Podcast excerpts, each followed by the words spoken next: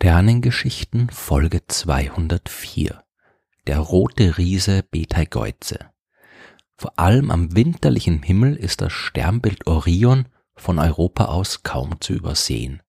Neben dem großen Wagen gehört es zu den markantesten und bekanntesten Konstellationen am Nachthimmel. Es fällt tatsächlich nicht schwer, in den Sternen des Orion das Bild des Jägers aus der griechischen Mythologie zu erkennen – die drei Sterne, die seinen Gürtel ausmachen, die fallen besonders stark ins Auge. Genauso aber auch der eine Stern, der die linke Schulter der Figur bildet. Dieser Stern leuchtet hell und deutlich rot und sein Name ist Betelgeuse. Der Name stammt aus dem Arabischen und bedeutet so viel wie Hand der Riesin. Und mit Riesen liegt man bei Betelgeuse gar nicht schlecht. Der Stern ist immerhin fast 640 Lichtjahre von der Erde entfernt und trotzdem der zehnthellste Stern an unserem Nachthimmel. Das liegt daran, dass er wirklich groß ist.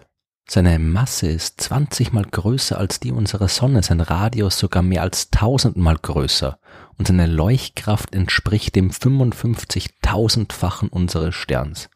Dabei ist Peter Betelgeuse aber auch deutlich kühler und hat mit einer Oberflächentemperatur von 3450 Kelvin nur etwa die Hälfte der Temperatur unserer Sonne.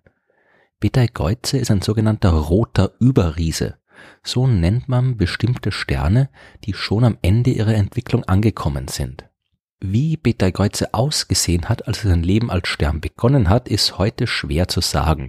Es muss sich auf jeden Fall um einen großen und massereichen, sehr heißen Stern gehandelt haben vermutlich einen Stern vom Spektraltyp O, also einem blau leuchtenden Riesenstern, der Temperaturen von einigen 10.000 Grad an der Oberfläche erreicht. So ein Stern verbrennt den Wasserstoff in seinem Kern enorm schnell. O-Sterne werden nicht alt. Auch Betelgeuse ist gerade mal 10 Millionen Jahre alt und damit noch enorm jung, verglichen mit den viereinhalb Milliarden Jahren, die unsere Sonne schon existiert. Die letzten paar zehntausend Jahre seines Lebens hat Peter Betelgeuse aber nicht als O-Stern, sondern als roter Überriese verbracht. Als der Wasserstoff in seinem Kern aufgebraucht war, ist der Stern unter seinem eigenen Gewicht in sich zusammengefallen. Dadurch ist der Druck in seinem Kern enorm hoch geworden und auch die Temperatur ist dort enorm stark angestiegen so stark, dass der Stern jetzt auch in der Lage war, Helium- und Kohlenstoffatome zu fusionieren. Durch diese neue Energiequelle hat er sich wieder ausgedehnt und zwar stärker als zuvor. Peter Kreuzer hat sich immer weiter und weiter aufgebläht. Und zwar wirklich weit. Würde man die Sonne durch Betelgeuse ersetzen, dann würde der Stern den gesamten Raum bis fast zur Umlaufbahn des Jupiters ausfüllen. Natürlich ist das Gas, aus dem Betelgeuse besteht, viel weniger dicht als das der Sonne und im Laufe der Zeit würde auch wieder schrumpfen. Die hohen Temperaturen des Sterns erzeugen einen enorm starken Sternwind. Die Gravitationskraft seiner eigenen Masse reicht nicht, um der aus dem heißen Kern entweichenden Strahlung was entgegenzusetzen. Der Stern bläst ständig große Mengen an Material hinaus ins All. Und er verändert seine Helligkeit.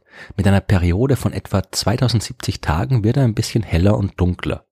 Noch kann man ihn am Himmel beobachten, aber in naher Zukunft könnte Betelgeuse völlig verschwinden. Ein roter Überriese kann nicht dauerhaft überleben. In seinem Kern gibt's nicht genug Helium, Kohlenstoff und andere Atome, die er fusionieren kann. Irgendwann ist alles verbraucht und dann hört die Energieproduktion dort auf dann wird Betelgeuse tatsächlich unter seiner eigenen Gravitationskraft kollabieren und wegen seiner gewaltigen Masse wird es auch ein gewaltiges Ereignis werden, eine der kosmischen Explosionen, die man Supernova nennt. Wenn das passiert, dann wird der Schulterstern des Orions definitiv unübersehbar sein.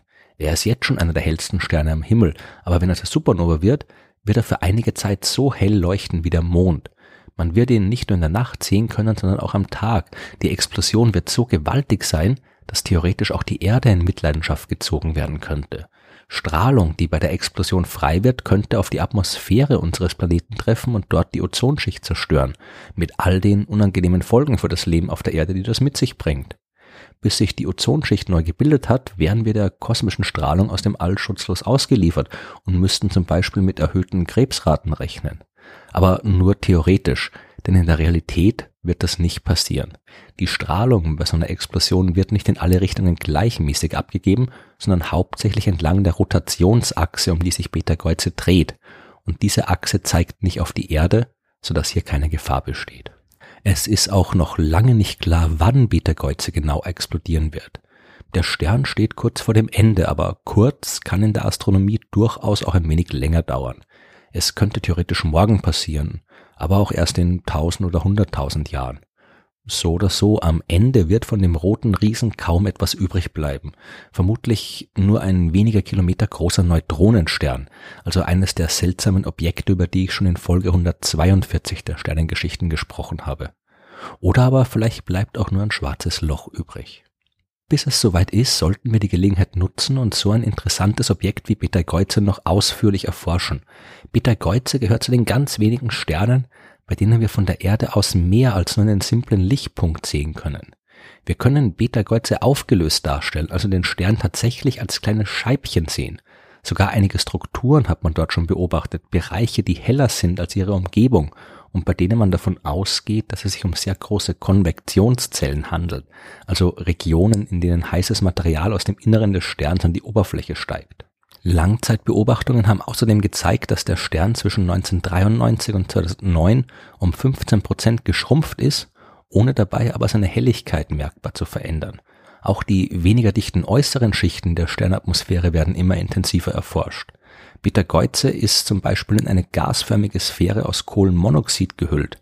Weiter draußen existieren Schichten, in denen man Sauerstoff- und Stickstoffatome nachgewiesen hat.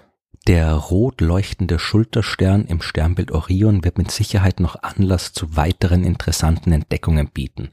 Wir können dort erforschen, wie sich große Sterne entwickeln und ihr Leben beenden. Und wenn wir ein bisschen Glück haben, können wir dieses Ende vielleicht sogar live miterleben. Obwohl es irgendwie auch ein klein wenig schade wäre, wenn so ein schönes Sternbild wie der Orion einen seiner markantesten Sterne verlieren würde.